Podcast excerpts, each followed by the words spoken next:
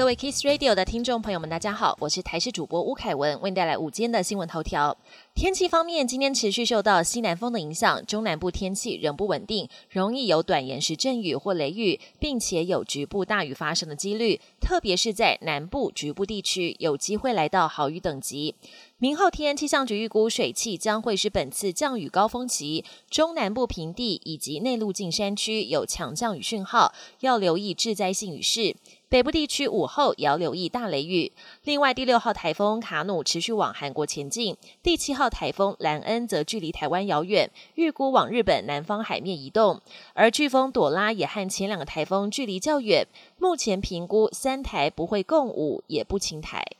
三 D 列印手术救命！一名久居美国的唐小姐发现自己的胸壁长了一颗直径五点一公分的纤维肿瘤，还侵犯到右侧肋骨。但美国医师评估，想拿掉肿瘤的手术非常危险，而且有右手瘫痪风险，让唐小姐决定回到台湾求医。最后，台大医疗团队透过三 D 列印印出虚拟的胸腔，让不同科别的医师能更掌握病人血管神经的位置，精准动刀，顺利完成手术。屏东九鹏基地今天清晨五点进行军演，试射有“航舰杀手”之称的雄三飞弹。发射瞬间，现场炮声隆隆，不少军事迷一早就到场卡位，捕捉震撼的瞬间。根据了解，雄三飞弹是中科院秘密研发，专门打击航母的飞弹。特别的是，今天军演天气还不错，有彩虹出现。只是原本要一同试射的舰二飞弹没有按行程发射，也让军事迷直呼可惜。国际焦点：台积电拍板将斥资三十五亿欧元（约台币一千一百亿元），跟博士、英飞凌以及恩智浦等大厂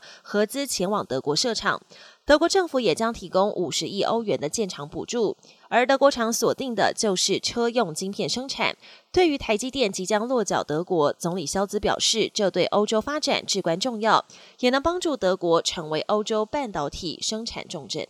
美东地区周一遭到强烈风暴袭击，影响范围至少涵盖十个州，不少树木和电线杆倒塌，一度最多有一百一十万户家庭跟企业停电，将近一万架次的航班取消或延误。阿拉巴马州有一人被雷击身亡，南卡则是有一名青少年被倒下的树木击中身亡。今天清晨，日本东京一家超商传出两名店员遭歹徒持刀砍伤。事发在东京足立区，当地时间凌晨两点半左右，一名持刀歹徒进入店内，一言不发，接连砍伤两名店员，使得两人身受重伤。而歹徒犯案之后，并未抢走任何物品，骑着自行车逃离现场。警方已经将这起案件列为谋杀未遂案件，目前还在搜寻嫌犯下落。